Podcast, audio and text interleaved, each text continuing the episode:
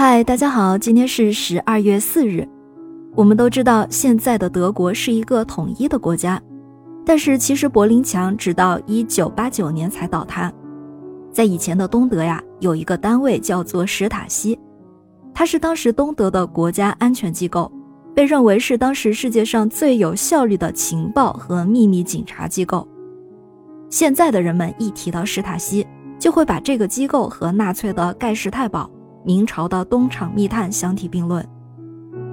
希特勒的盖世太保有七千人，而史塔西的人数超过九万人，另外还有十八万人的线人网络，这样就组成了一个庞大的告密者网络。在东德，每六十个人中就有一个人在监视着你，他们的工作就是把所有人的秘密数据都编进资料。给每一个人都建立起一份罪证档案，让每一个人随时都可能被逮捕，着实令人觉得恐怖。一九八九年十二月四日，正是柏林墙倒塌不久，一个叫克斯汀·舍恩的女医生看到埃尔福特史塔西分部的大楼屋顶烟囱冒出了黑烟，她立即就叫来了她的四位女性朋友，一起冲进了这座大楼。他们究竟要干什么呢？原来呀，克斯汀看到史塔西大楼烟囱里的黑烟，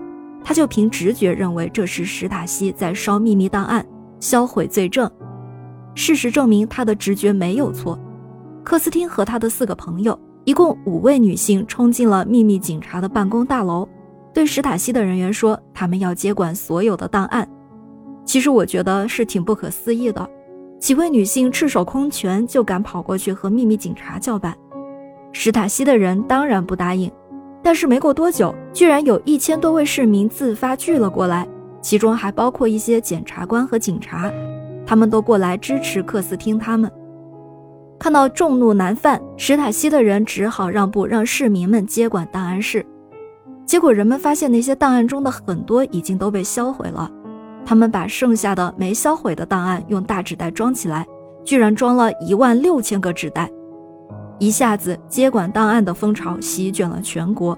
几个月的时间里，史塔西分部和总部的档案都被接管。德国统一之后，国会通过了史塔西档案法，在保护个人隐私的原则下，将史塔西档案开放给德国人查看有关自己的档案部分。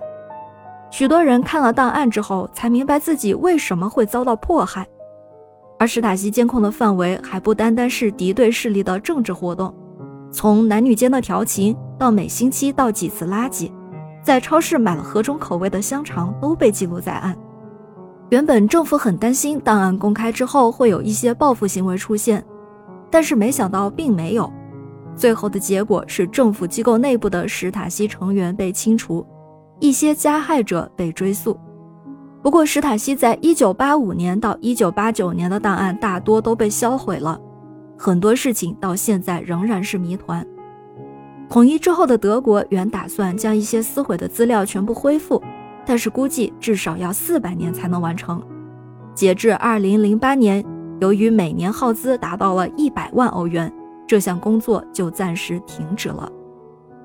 不论档案是否还存在，但他们存在过的事实就是人们不能回避历史，也不愿意再重蹈覆辙。感谢您收听今天的故事，咩咩 Radio 陪伴每一个今天。